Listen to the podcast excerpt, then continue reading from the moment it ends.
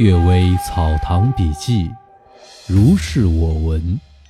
一百零六，是鬼与逆鬼。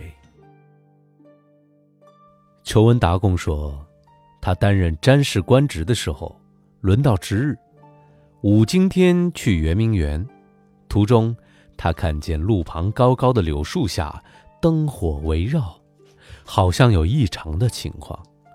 到了那儿。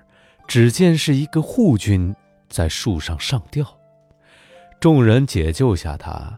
过了好久，那护军苏醒过来，自己说：“经过这里暂时休息，看见路旁小屋有灯光，一个少妇坐在圆窗里招引我，我就越窗而入。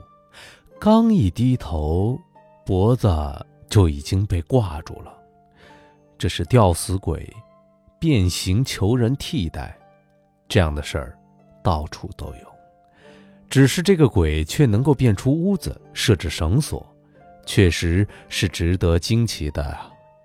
还有一件事儿，在仙农潭的西北面，文昌阁的南面，会具有积水，往往有溺死鬼引诱人。我十三四岁时。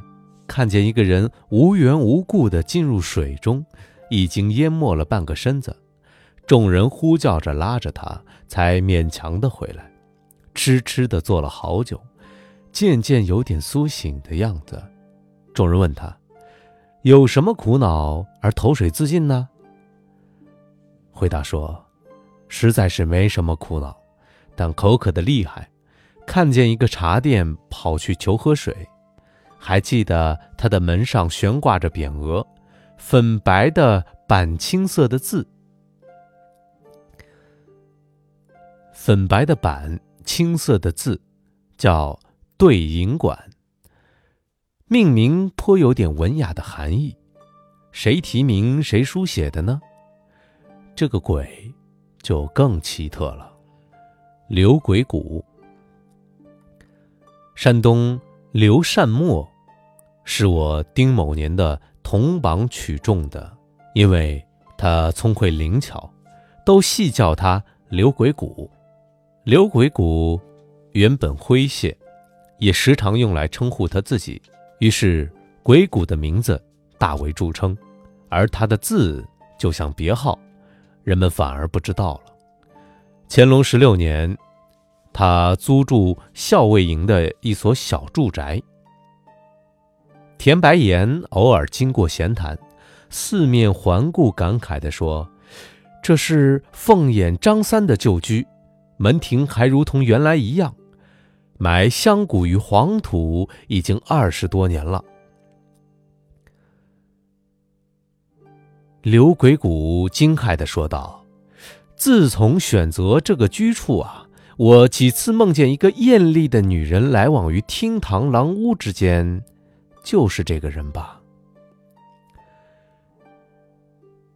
白岩问他形状，确实不错。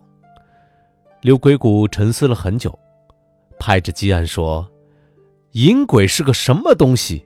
敢于迷惑刘鬼谷，果真现形，一定着力痛打。”田白岩说。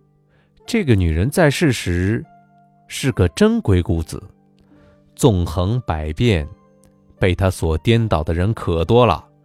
你这个假鬼谷子又如何呢？京城的地方大得很，何必一定要和鬼同住呢？